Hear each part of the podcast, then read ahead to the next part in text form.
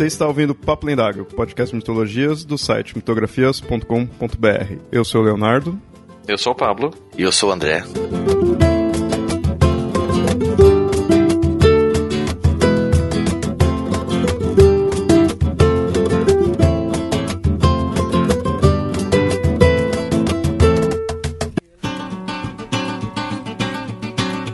Um assunto tão extenso que é impossível tratar em apenas algumas horas.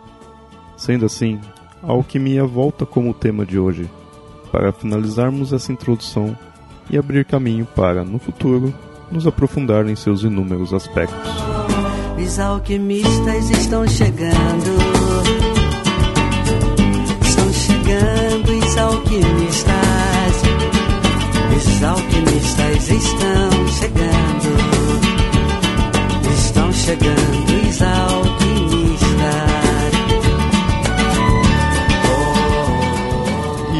Indo pro próximo objetivo que a gente encontra da alquimia, e assim, por mais que eu não conheça tão a fundo a alquimia em si, eu já tinha essa noção de que estava além do essa mantinha-se a ideia material, né? Mas também estava ligado com essa questão da, da mudança no alquimista, né? Algo mais é, metafísico ali. Então, muitas vezes não é necessariamente tão literal do que se encontra, né? É, mas aí eu fico pensando agora nesse próximo objetivo que é o do homúnculo, que seria a criação de um homem pequeno, isso significa, né, homúnculo. E aí, qual que seria de fato a ideia, o objetivo dessa, de, dessa, né, dessa criação em si?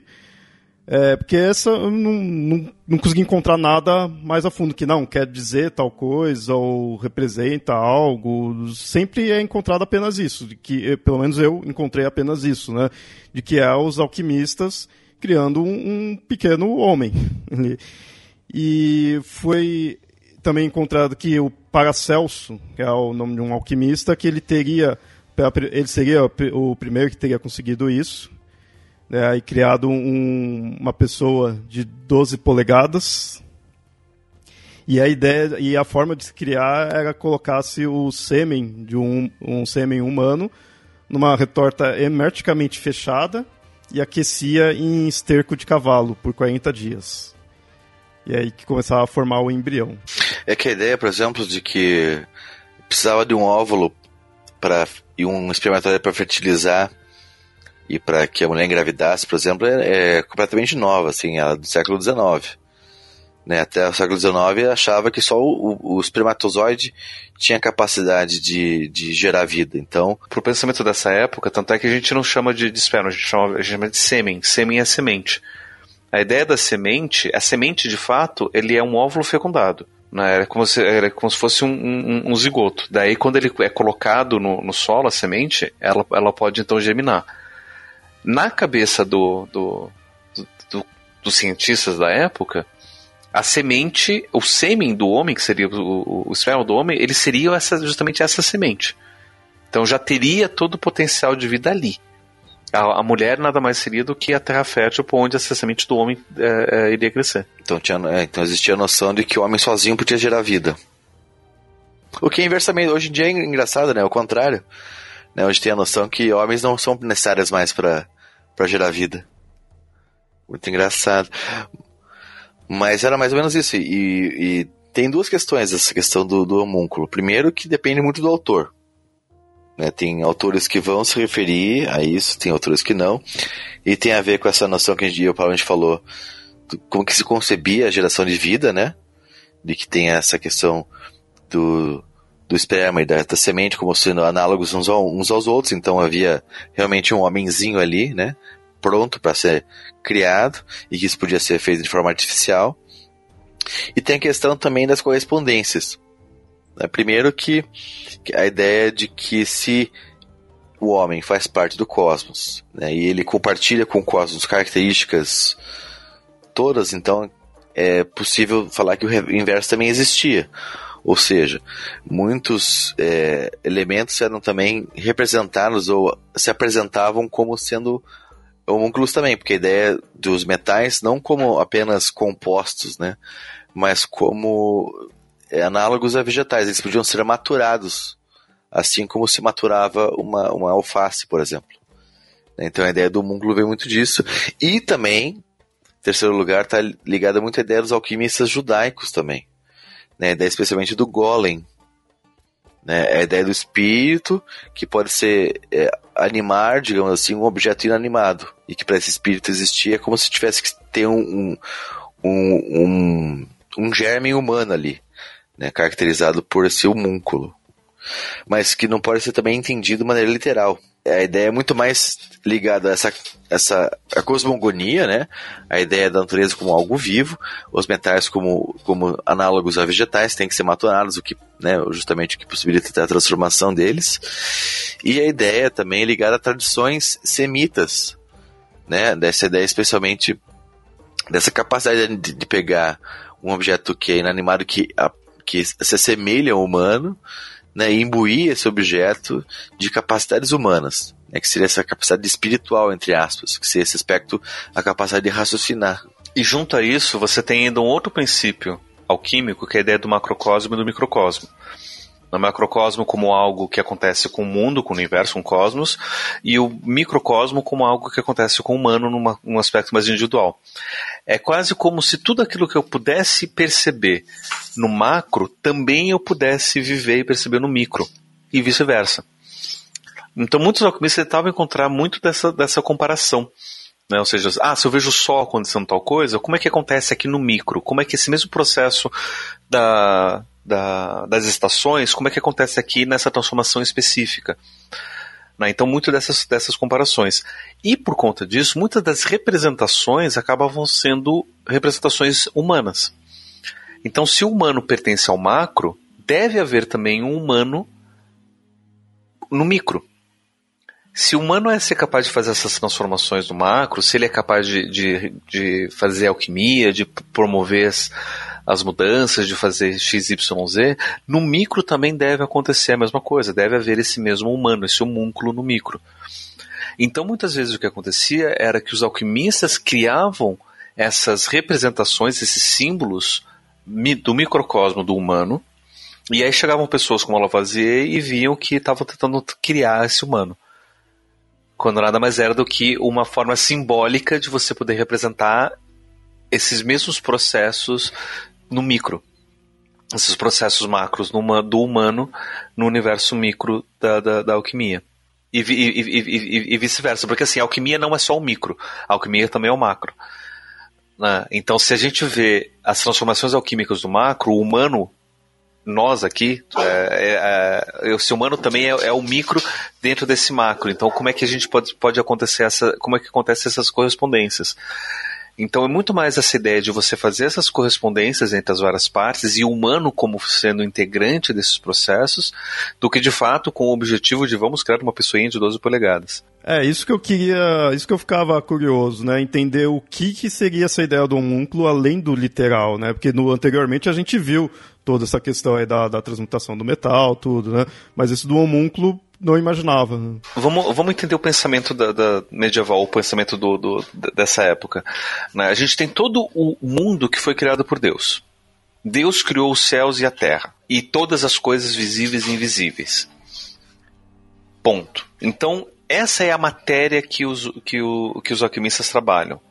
O que, vai, o que vai complicar é que o humano vai ser uma criação a posteriori de tudo isso todos os mitos de criação vão descrever o humano como sendo criado depois. Então, o humano ele vai ser qualitativamente diferente do, do resto da matéria, também porque ele vai ser criado de uma forma diferente. Muitas vezes até criado como uma consequência dessa própria matéria.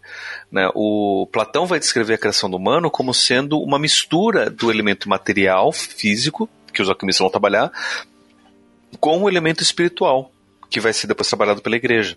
Então, o humano é esse, esse híbrido que permite é, é, trabalhar essas, essas diferenças e essas, esses paradoxos, essas oposições.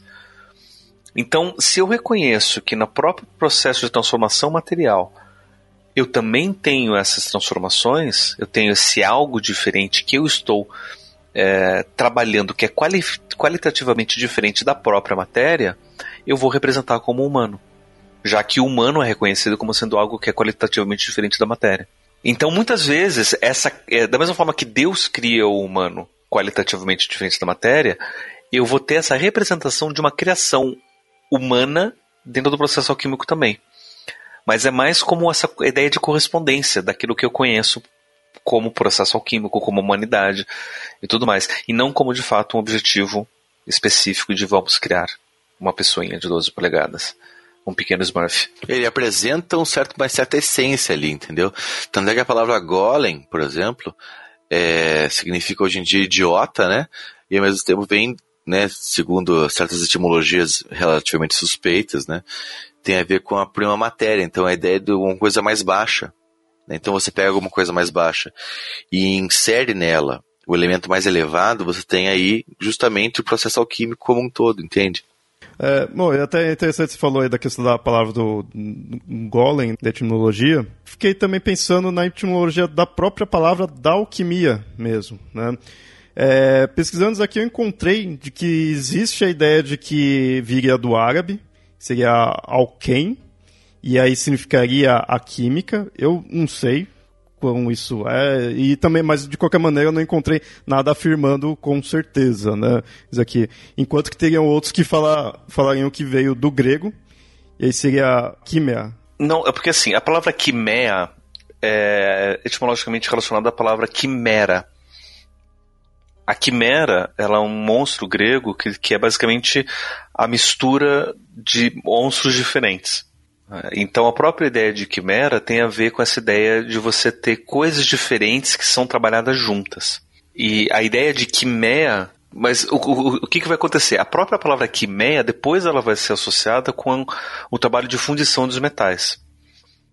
Porque o processo de fundir metal é você poder pegar metais diferentes e criar ligas. As ligas são justamente essas misturas desses metais. O princípio da quimera, né? De estar tá tudo ali misturado, né? Né, a própria, a própria alquimia ela é posterior a essa, essa ideia do, dos metais como algo sagrado, entendeu?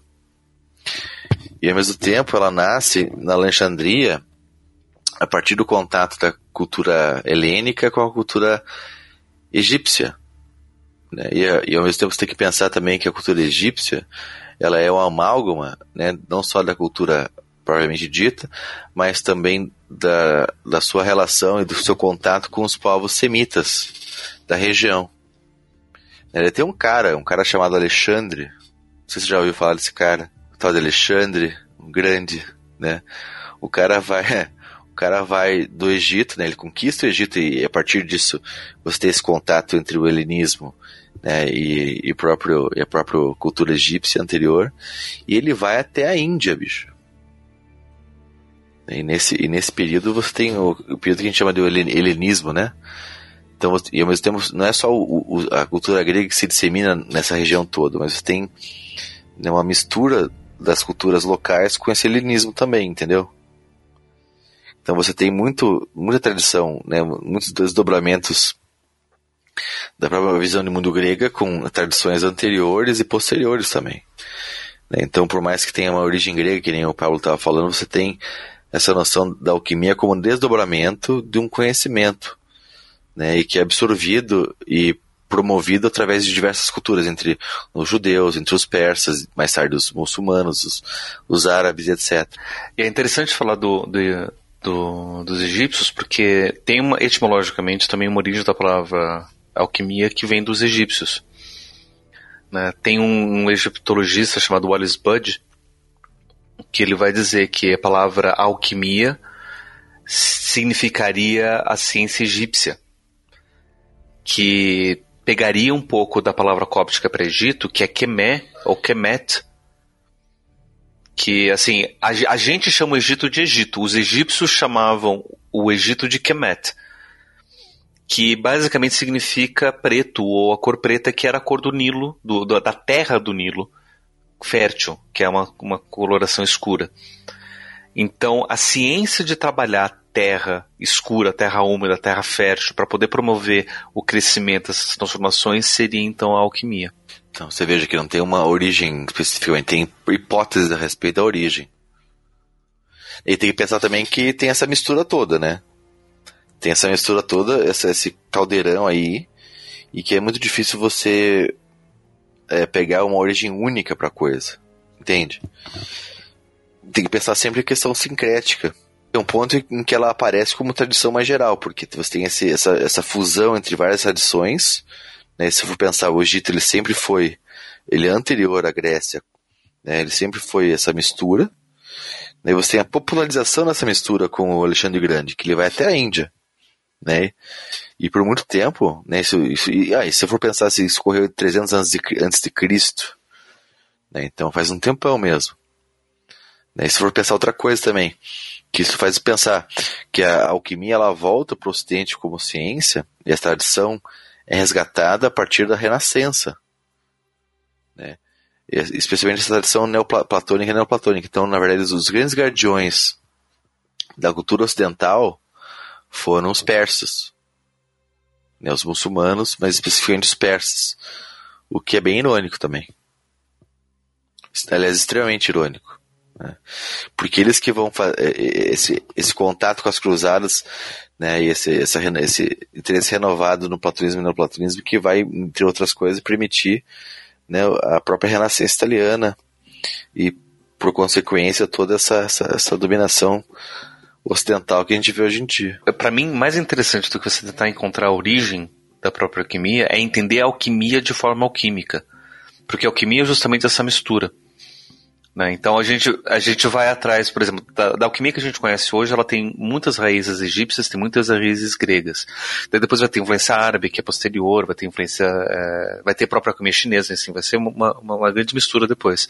E a própria alquimia é justamente isso. Né? E se a gente já vê qual que é o processo etimológico grego, né? tem a ver justamente com essa ideia da mistura dos metais, de você poder colocar coisas diferentes juntas. Qual que é a ideia da alquimia do, do, do, do Egito? é você poder fazer essa transformação da própria terra, trabalhando a terra com a fertilidade, com a vida, com a água do Nilo, né, com o sol. E é bom lembrar também dessa analogia entre os, os metais e os vegetais também, né? O aspecto vegetativo uhum. dos, dos, dos metais Sim. também. É. Então, aí você pega todas essas, essas diferentes origens e você vê que de fato a alquimia ela é uma mistura de tudo isso Uh, e o próprio trabalho da alquimia é, é consequência disso tudo. Então, para mim, eu acho muito mais bacana ver esse paralelo da história com aquilo que ela é, mais do que tentar encontrar uma causa para isso.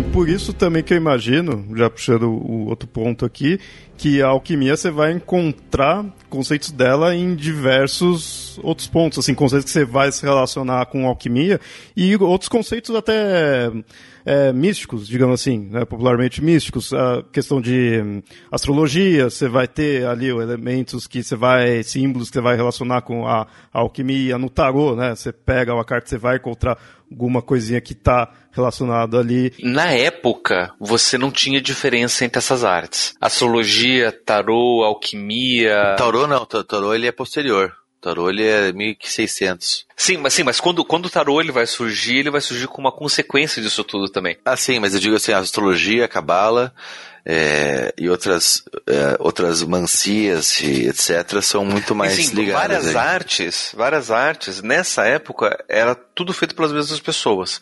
Eram formas diferentes de você fazer a mesma coisa.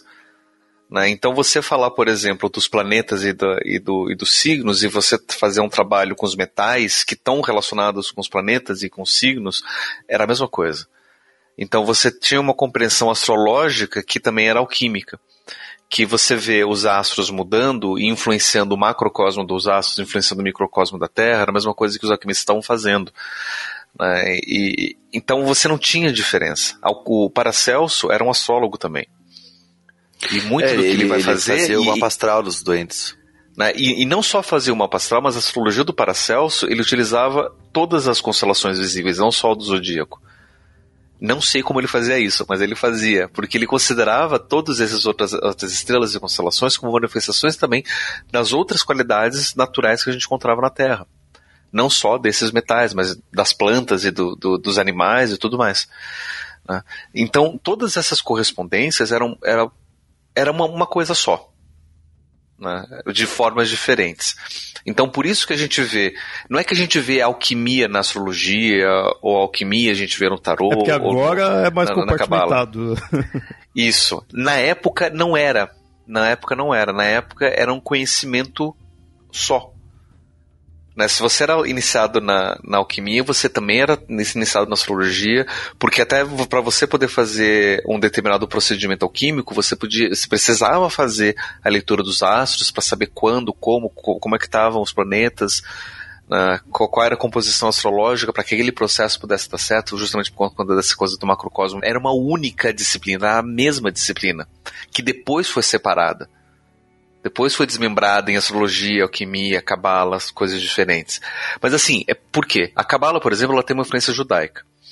Né? Então você tem um conhecimento da cabala que é anterior a o que a gente vai chamar de alquimia. Né?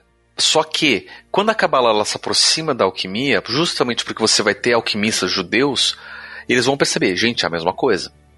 Então vamos trabalhar como se fosse a mesma coisa. Daí você tem os alquimistas que vão aprender Kabbalah também, vão ver, nossa, a mesma coisa.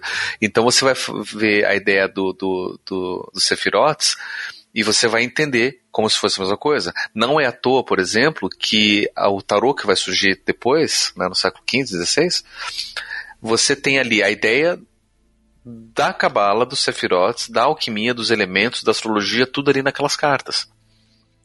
Porque é tudo a mesma coisa.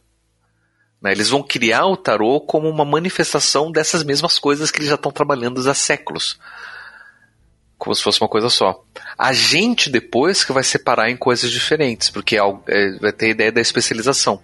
Então alguém vai se, especializar nos astros, né? e essa especialização, inclusive, vai acontecer nessa mesma época da criação do tarô. Por exemplo, é, nessa época você tem um cara que era chamado Johannes Kepler. O Kepler, ele era um astrólogo e astrônomo.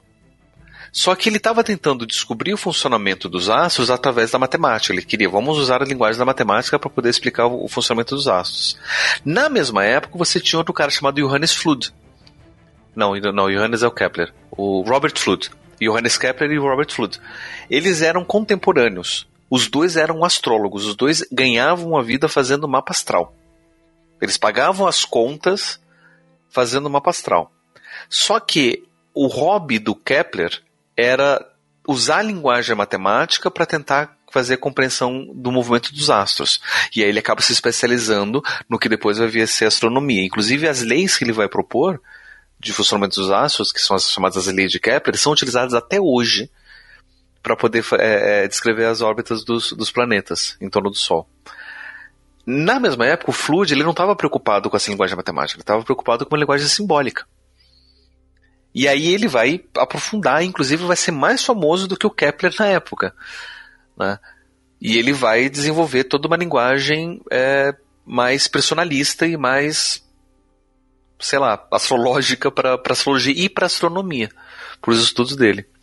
O que vai acontecer é que depois o Newton ao estudar a obra matemática e aí por um interesse matemático da linguagem da matemática do Kepler, vai conseguir fundamentar muito com o, com o desenvolvimento do cálculo, que depois ele vai né, criar o cálculo para poder explicar algumas coisas que eles não estavam conseguindo conhecer na época e vai poder fundamentar, olha, o Kepler ele, tá, ele tinha razão no que ele estava falando. Então, o Kepler ele vai ganhar uma forma histórica maior, e aí você tem essa especialização diferente do que vai vir a ser a astronomia, que vai se diferenciar então da astrologia, e você começa a especializar e criar ciências e conhecimentos compartimentalizados.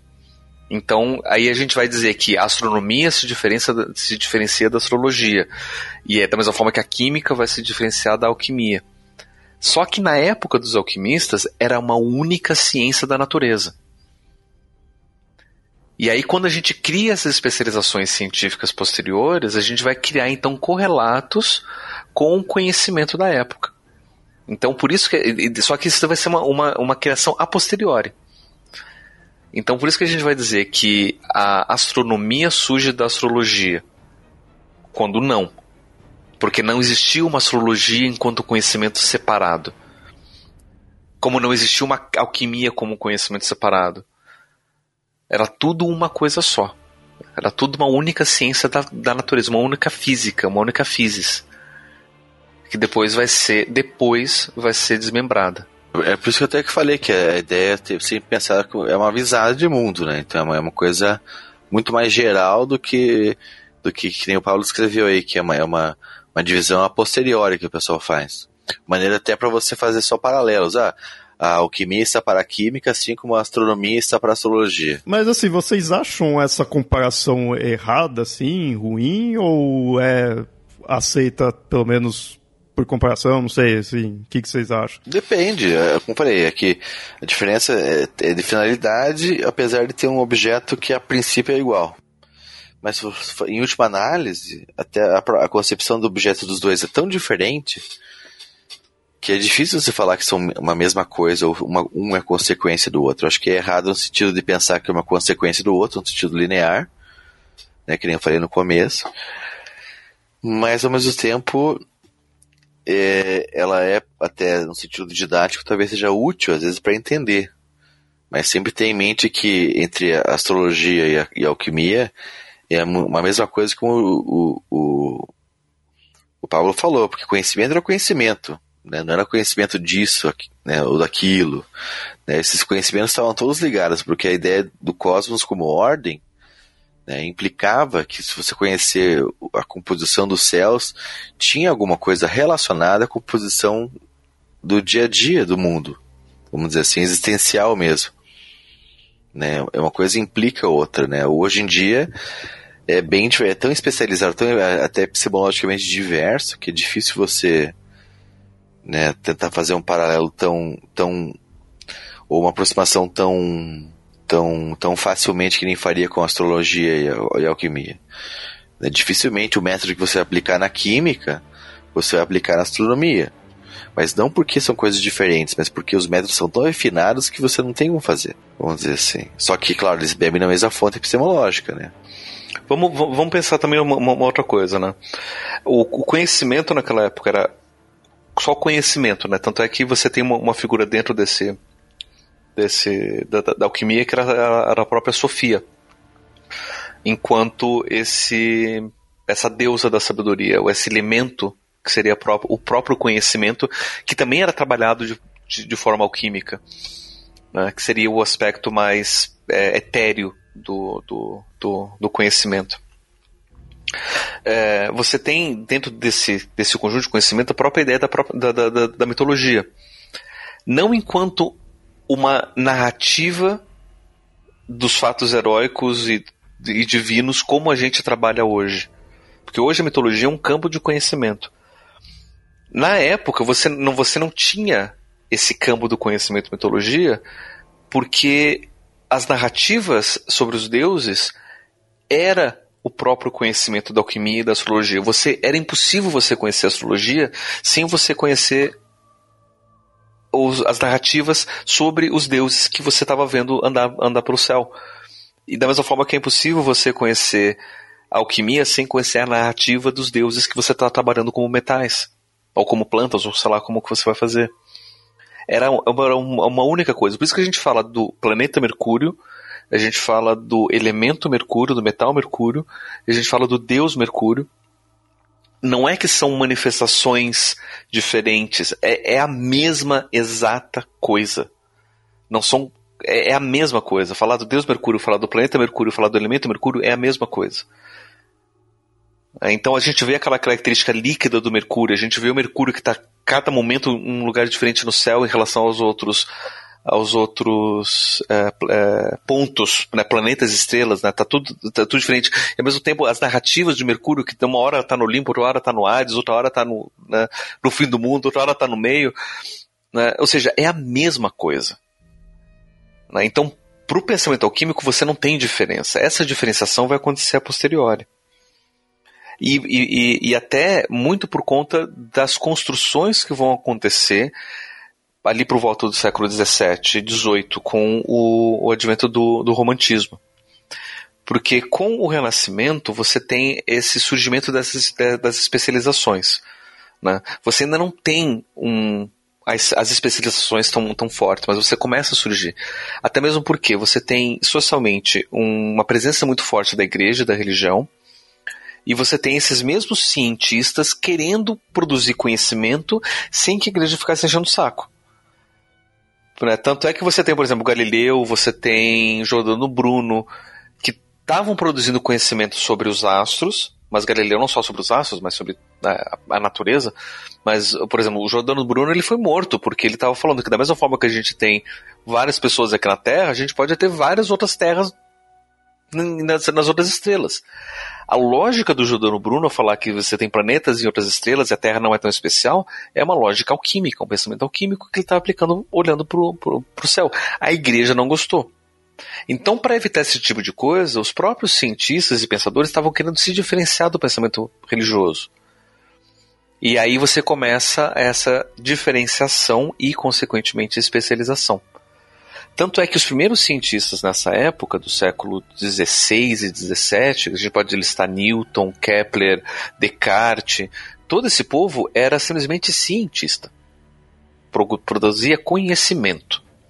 Eles faziam de tudo, Leonardo da Vinci, esses, esses homens da, da, da Renascença. Eles não eram especializados porque o conhecimento era único. Com o tempo você começa a, a criar especialização. E aí quando você chega no século XVIII, com o advento do 17 para o 18, com o advento do romantismo, que é um movimento que vai surgir na, na, na Alemanha e que depois vai se espalhar para uma, uma parte da Europa, você tem uma tentativa de retorno disso. Ou seja, você evitar um pouco essa especialização e tentar voltar a esse conhecimento amazonitário, como era antes. Ah. E aí voltar com a ideia de espiritualidade, voltar com a ideia de unidade. Tanto é que é nessa época que você, você tem movimentos como a telema, por exemplo, que vai surgir no século XIX. Você tem no século XVIII a homeopatia, que vai surgir como uma tentativa desse retorno do pensamento é, alquímico e hermético. É, você tem vários movimentos é, que vão surgir nessa época como essa tentativa. Tanto é que dois movimentos científicos vão surgir nessa época que são completamente divergentes da lógica científica que estava sendo corrente.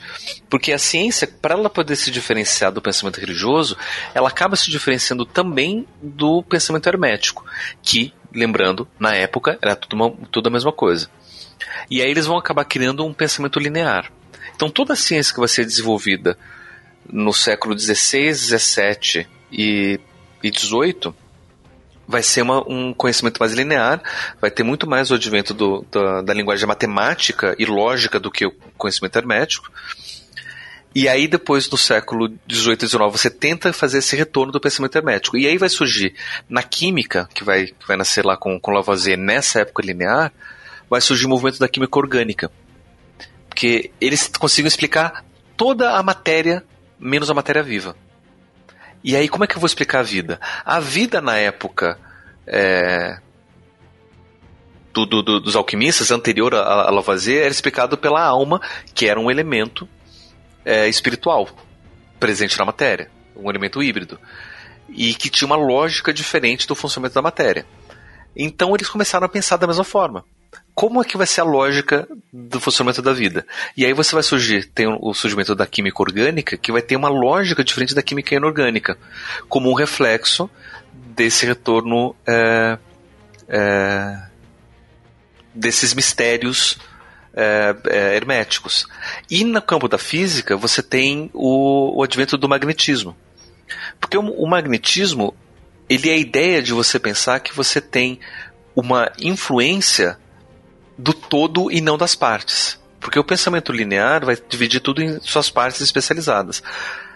E dentro dessas, desse pensamento de partes, você tem muita ideia do, da ideia do, do, do corpúsculo, né? ou seja, do, do elemento, né? do, do átomo. E a física nessa época estava muito indo nessa direção. E aí chegavam no magnetismo, mas como é que funciona o magnetismo? Como é que um elemento vai afetar o outro à distância? Eles não conseguiam entender. E aí eles então voltam para um pensamento hermético, dentro dessa, dessa lógica, desse retorno do, do, dessa lógica mais unitária e começa a pensar nessa, nessa aproximação das partes. Tanto é que, um pouco depois, você vai ter uma aproximação de dois conhecimentos que eram misteriosos, que era da eletricidade e do magnetismo, e vai perceber que é tudo uma mesma coisa. Você tem essa ideia de, de, de unidade é, da, da, da, própria matéria, que é um resquício do pensamento alquímico ou do pensamento hermético é, anterior.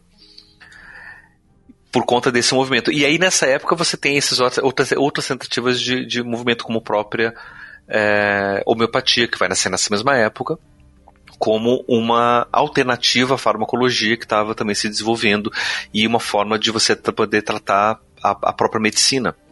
E na época fez sucesso a alquimia, a homeopatia, porque os procedimentos médicos eram muito selvagens.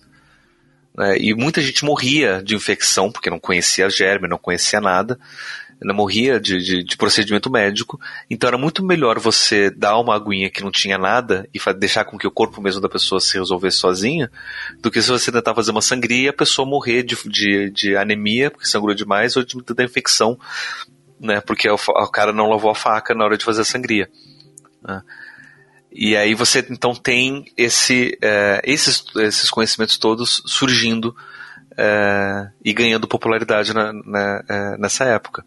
Só que, de certa forma, a lógica hermética que estava fundamentando tudo isso ou se perdeu, tanto é que quando a gente fala de química orgânica ou de magnetismo ou eletromagnetismo, a gente não pensa em nada de hermetismo, ou então, quando você não consegue dissociar, ele acaba virando pseudociência, como o que aconteceu com a homeopatia.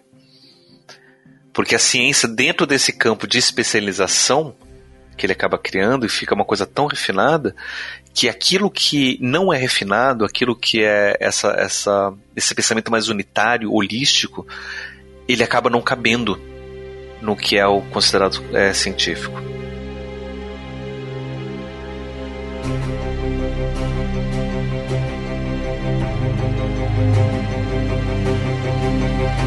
A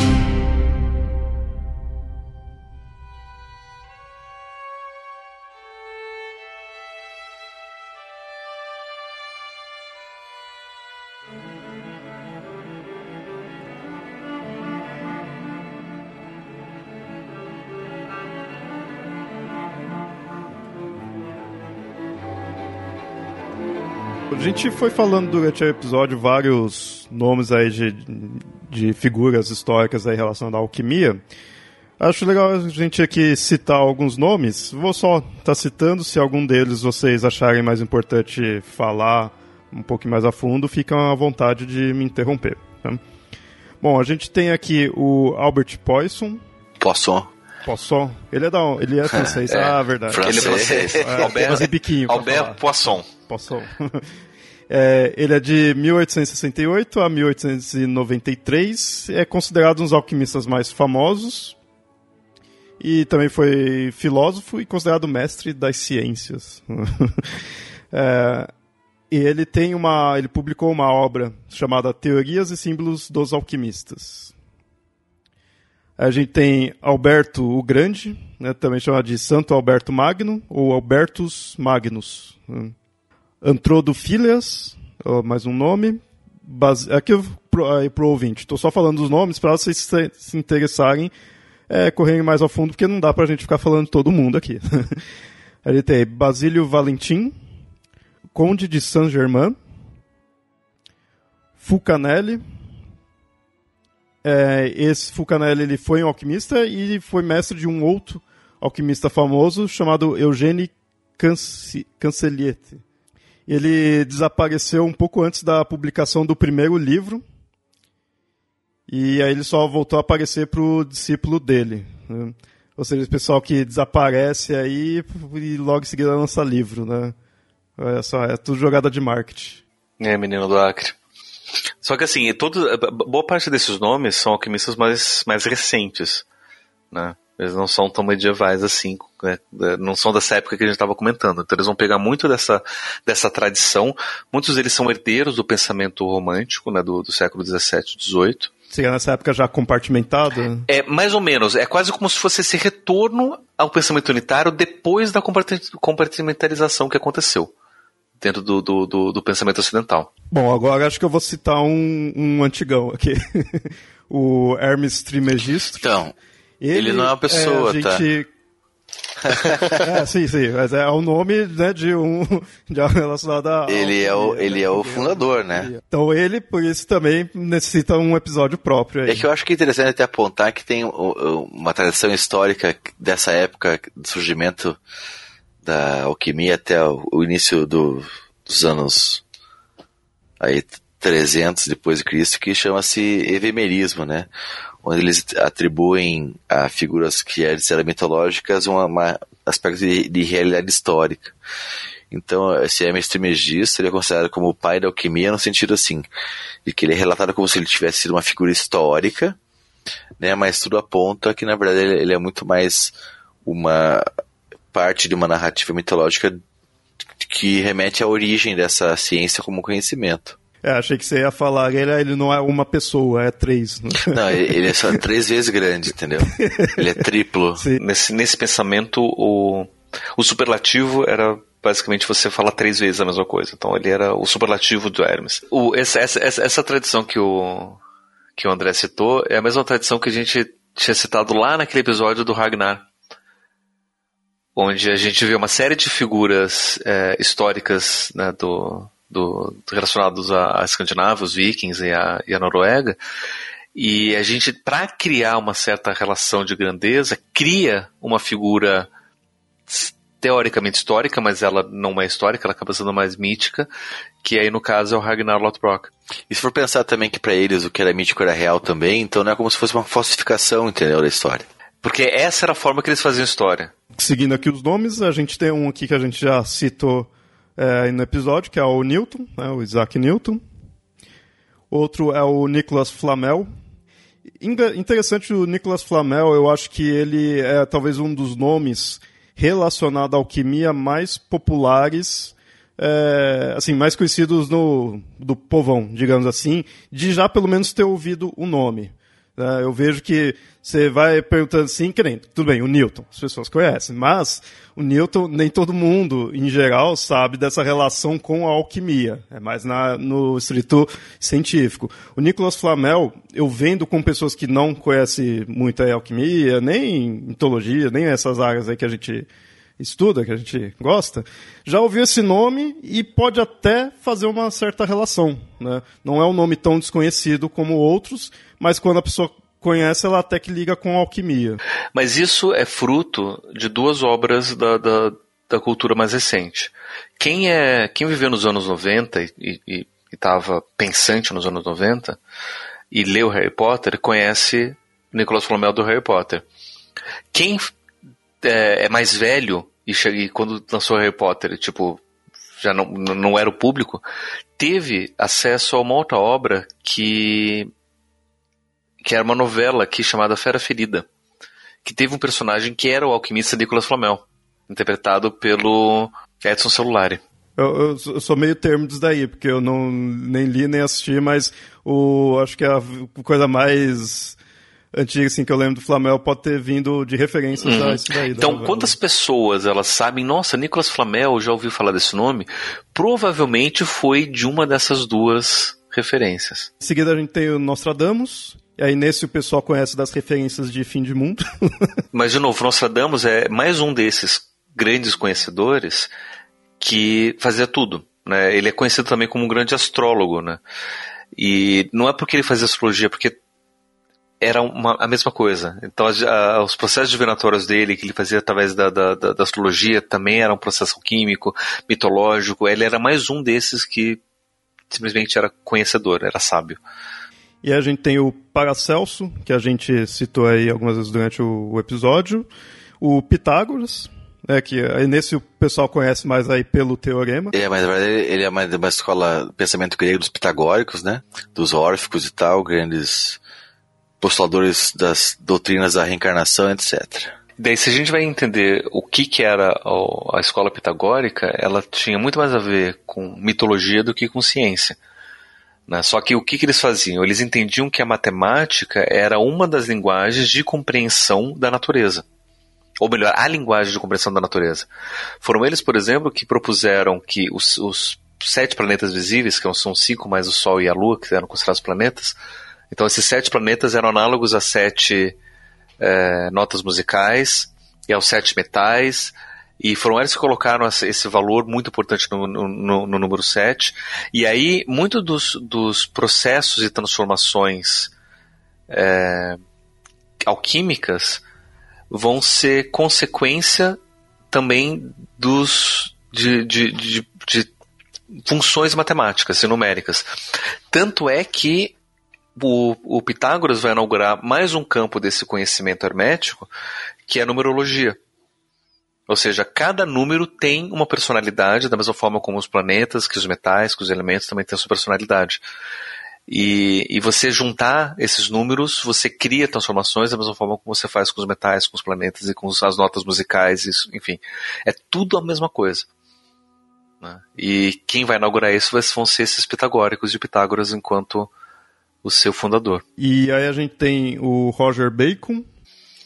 Que não confundir Roger Bacon com Francis Bacon. Francis Bacon surge alguns séculos depois. A família Toicinho era muito fecunda, mas Rogério não é Francisco, Rogério não é Chico.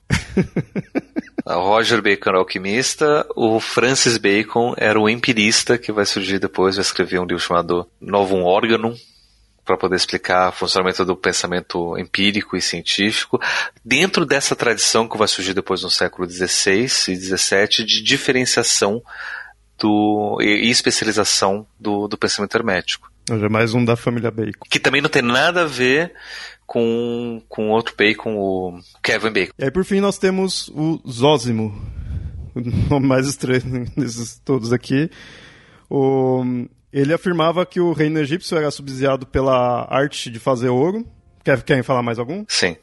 Tem outro nome muito importante para alquimia, que era de uma mulher, também de origem é, judaica, era uma alquimista é, judaica, que era Maria, Maria profetiza ou Maria judia. Que deu o nome ao banho-maria. Ela precisava de uma forma, criar uma forma de você poder é, aquecer é, os produtos de uma forma constante. Porque se você só usava, usava o fogo da vela ou o fogo de, de alguma coisa, aquele fogo, dependendo do vento, do sopro, podia ficar muito forte, muito fraco e você não tinha uma constância.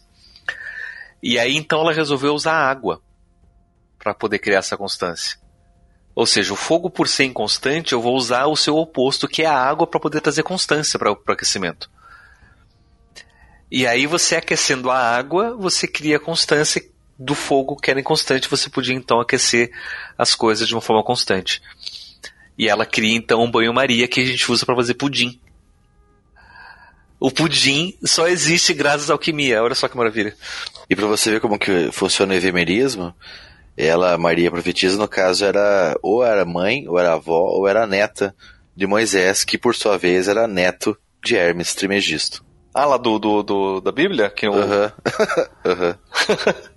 é, é, porque tinha, tinha, tinha nessa mesma época outro Moisés, que eu acho que era Moisés Maimônides, Moisés não sei o quê, que era um, um, um outro alquimi, é, pensador alquimista é, de origem judaica. Mas enfim, tinha muitos Moisés nessa época. Mas a, a Maria era, era uma, uma pessoa interessante. E ela vai criar também um, um, princípio. Ela não vai criar, ela vai descrever um princípio que é muito utilizado dentro do, do pensamento hermético, né? Que é o, o, a ideia do, dos ciclos e dos números. Que é a ideia que do 1 surge o 2, do 2 surge o 3, do 3 surge o 4 na forma de 1. E aí é, é, é, é, um, é um princípio que é, que é postulado por ela, que é formulado por ela, que vai descrever também essa ideia do, dos ciclos em quatro e a importância do quatro enquanto um, um procedimento cíclico dentro um, a importância do quatro dentro dos processos alquímicos né, e, do, e do pensamento hermético. Mas é mas legal ter falado dela. Eu, eu tinha lembrado dela, já, já conhecia e tudo, acabei esquecendo de pôr aí na, na pauta, então legal ter lembrado que essa questão até do, do banho-maria eu acho bem interessante, que é algo que se é usado em muitos processos químicos, né? Muitas coisas químicas que você vai precisar você usa, e na gastronomia, né? Como o Pablo falou, para fazer pudim. Por isso que ela é minha alquimista favorita, porque sem ela não teríamos pudim. Correto. Bom, é isso. Vou puxar as considerações. Só três horas. Bom, foi bem legal esse episódio aí de, de alquimia e é legal que a, a, gente conversando aqui já fui percebendo que tem muito mais coisa, né? Então, como falei no início, a gente já pensa em ter mais episódios. E, e, é interessante que eu, eu, pesquisei e encontrei coisa assim por alto, e aí você já foi me mostrando, não, é bem além disso. Então, alquimia, como repetindo o que eu falei no início, é algo que você pesquisa, pesquisa, pesquisa e vê que tem que pesquisar mais ainda. Isso é o legal, porque isso em partes acontece também com a, com a mitologia, né, que a gente sempre fala aqui no, no que é o foco né, aqui do, do site, do podcast, por terem várias versões, por ser algo complexo. Né? É algo que quando você vê, é, normalmente você só vê uma pontinha assim, você não imagina a quantidade de conteúdo que tem por trás. Então isso que é bem interessante. Foi legal ver essa diferenciação de fato da alquimia com conceitos científicos, né? Ver que é, é algo bem diferente, é algo único, né? Isso que é legal. A alquimia é algo único ali. Isso é bem interessante. Bom, André, e você? Muito, primeiro, muito obrigado por ter aceitado o convite. Você, que nem no, no primeiro episódio você participou aí, acrescentou bastante coisa aí, deixou o episódio bem longo, isso é bom. O pessoal até gosta de episódios bem longos assim, então brigadão aí por ter aceito o convite. Faça aí suas considerações finais, seu jabá aí, quiser falar com os ouvintes, fica à vontade. Ah, eu que agradeço aí o convite mais uma vez, espero que tenham achado interessante aí, porque Paulo sabe que se perguntar eu vou respondendo e às vezes a resposta é meio comprida mesmo, não adianta. Tem coisas que só tem um jeito de você explicar, né? Só tem um jeito de você falar sobre. Né? E, às vezes, e às vezes alguns assuntos são é, em si mesmo muito complicados. No caso da alquimia, como né, você viu aqui quase três horas, não sei quanto tempo vai ficar de edição, mas quase três horas falando isso que a gente só falou de aspectos bem gerais, nem às vezes adentrou muito especificamente um ponto ou outro, né? E então eu que agradeço pela oportunidade de falar que é um assunto que eu gosto, que eu gosto bastante, né? E que, enfim, né? Se perguntar eu respondo. né? E vou falando até da hora de quatro horas aí, porque são assuntos bem interessantes que, que, que dá pano pra manga isso só para só tirar um pouco da, né, um pouco da curiosidade aí de quem está ouvindo, às vezes, né, não teve muito acesso ou não teve tempo, porque são coisas que para estudar você tem que ter uma certa dedicação, né?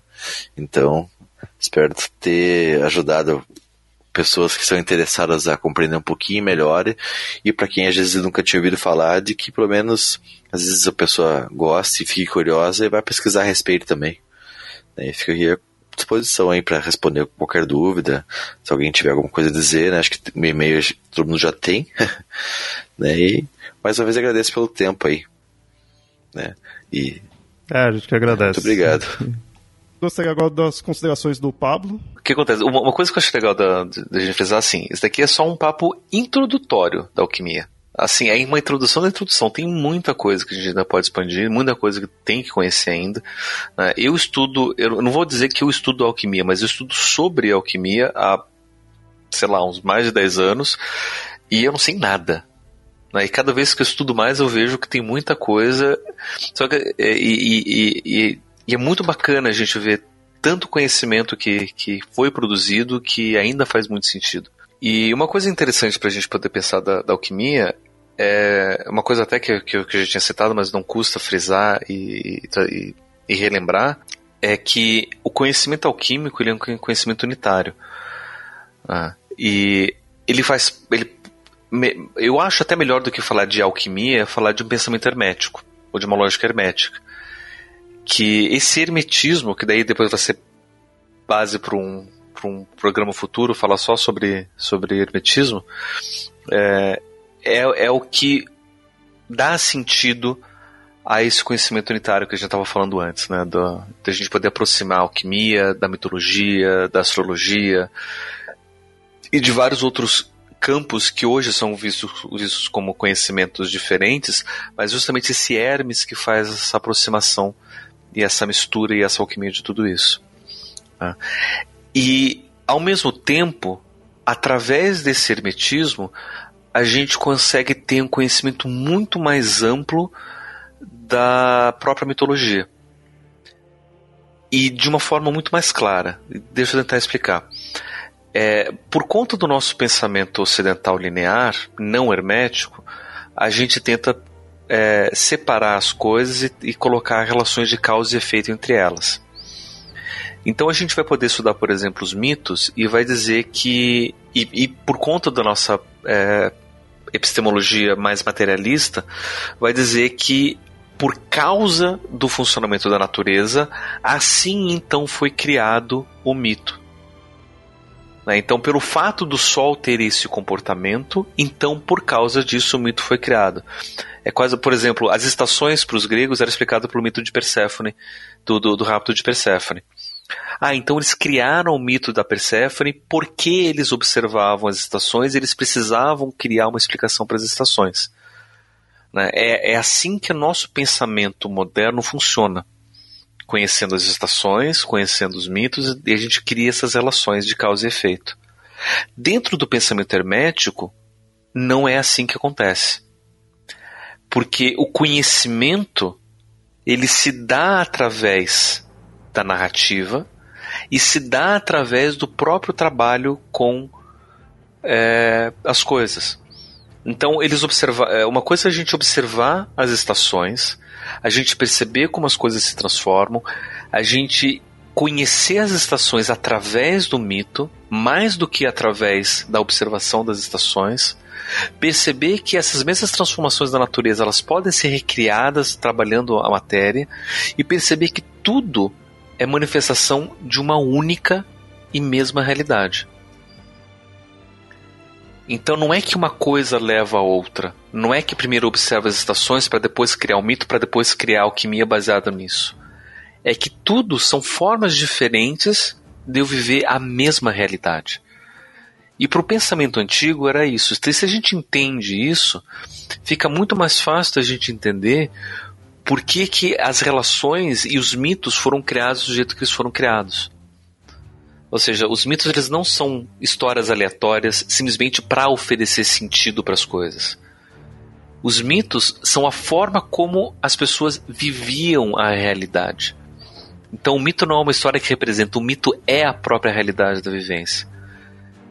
Porque se eu, eu vou falar do mito de, de Hermes e de Mercúrio, é porque eu vivo aquele metal daquele jeito, eu vivo aquela experiência daquele jeito. E aí eu consigo relacionar aquela mesma experiência com o metal, com a mesma experiência que eu tenho com o planeta, da mesma experiência que eu tenho com as viagens que eu faço de uma cidade a outra, com as mesmas experiências. Então, é, o mito é muito mais uma forma de vivência dessa única realidade do que simplesmente uma narrativa que oferece é, é, significado. E isso que eu acho bacana da alquimia quando a gente compara, trabalha junto com a, com a mitologia. Porque ela oferece uma forma diferente de compreensão do mito. O mito deixa de ser só uma história contada. O mito passa a ser a própria experiência vivida. Porque era assim que o mito era vivido quando ele foi contado né, quando ele foi contado pela primeira vez. Hoje que a gente separa as coisas, hoje que a gente faz esse processo de, de decantação, que por sinal é um dos, dos é um procedimento alquímico utilizado, né, o, o, o, decantar, só que o decantar como uma das partes do processo como um todo. Daí você separa para depois você misturar e você dissolver, né? E, e, e é necessário até você decantar, mas sem esquecer que depois você precisa voltar e dissolver aquilo que foi decantado para que você possa então prosseguir com, com, com a obra para poder chegar na Pedra Filosofal. Ah, e, e, e, a mitologia ela ajuda muito, e a alquimia ajuda a gente a entender muito a mitologia. Se a gente entender muito, do, se a gente entender como que os processos alquímicos eles acontecem, como a gente, se a gente entender o, o próprio pensamento hermético, a gente vai ter um conhecimento muito mais claro da, da, da mitologia do seu papel e de como que a gente vive tudo isso. Né? E de como é, a gente hoje, no século XXI, nesse sentido, está fazendo errado. Porque hoje a gente só separa, a gente não aproxima. E a vivência mitológica é uma, uma vivência de aproximação e de unidade e de perceber as coisas como sendo manifestações da mesma realidade. Né? E a gente perde isso, né? infelizmente.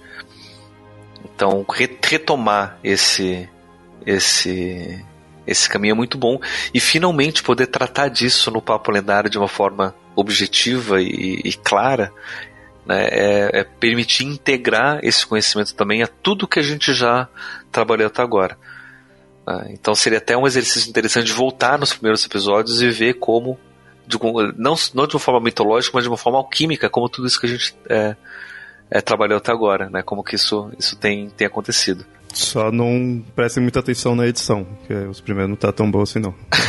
Esses de agora tá mas, mas é interessante até perceber isso, porque através do, do, das várias edições, né, das várias, dos vários programas, a gente consegue ver justamente esse processo de refinamento, de purificação e de transformação que acontece não só de parte técnica, mas de conteúdo, de, enfim, de tudo. Né, que também é alquímico. Né, ou seja, a gente não está falando de uma linearidade, a gente está falando de transformações, de mudanças, de, de, de vivências, de construções, né, de, de, de experiências. É tudo uma única realidade.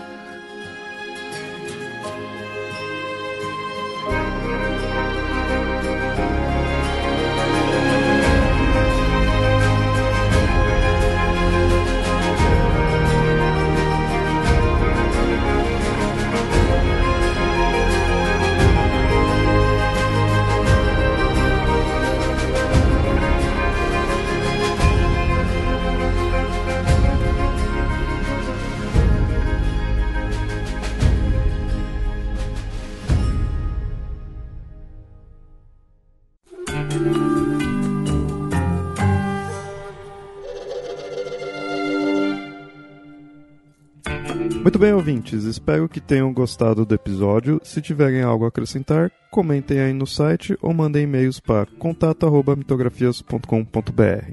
E nos sigam nas redes sociais, arroba mitografias ou arroba papo lendário no Twitter. E curta a nossa página, facebook.com papo lendário. Apoiem o Mitografias pelo Padrim, padrim.com.br barra mitografias. Seu apoio é muito importante e é o que nos ajuda a manter o site e o podcast e até mais.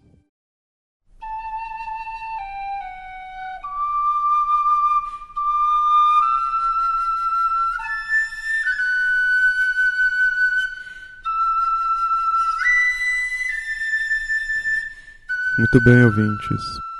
Alguns de vocês já devem ter ouvido esse recado em outros podcasts. Devido à periodicidade do Papo Lendário, só tivemos tempo de falar disso agora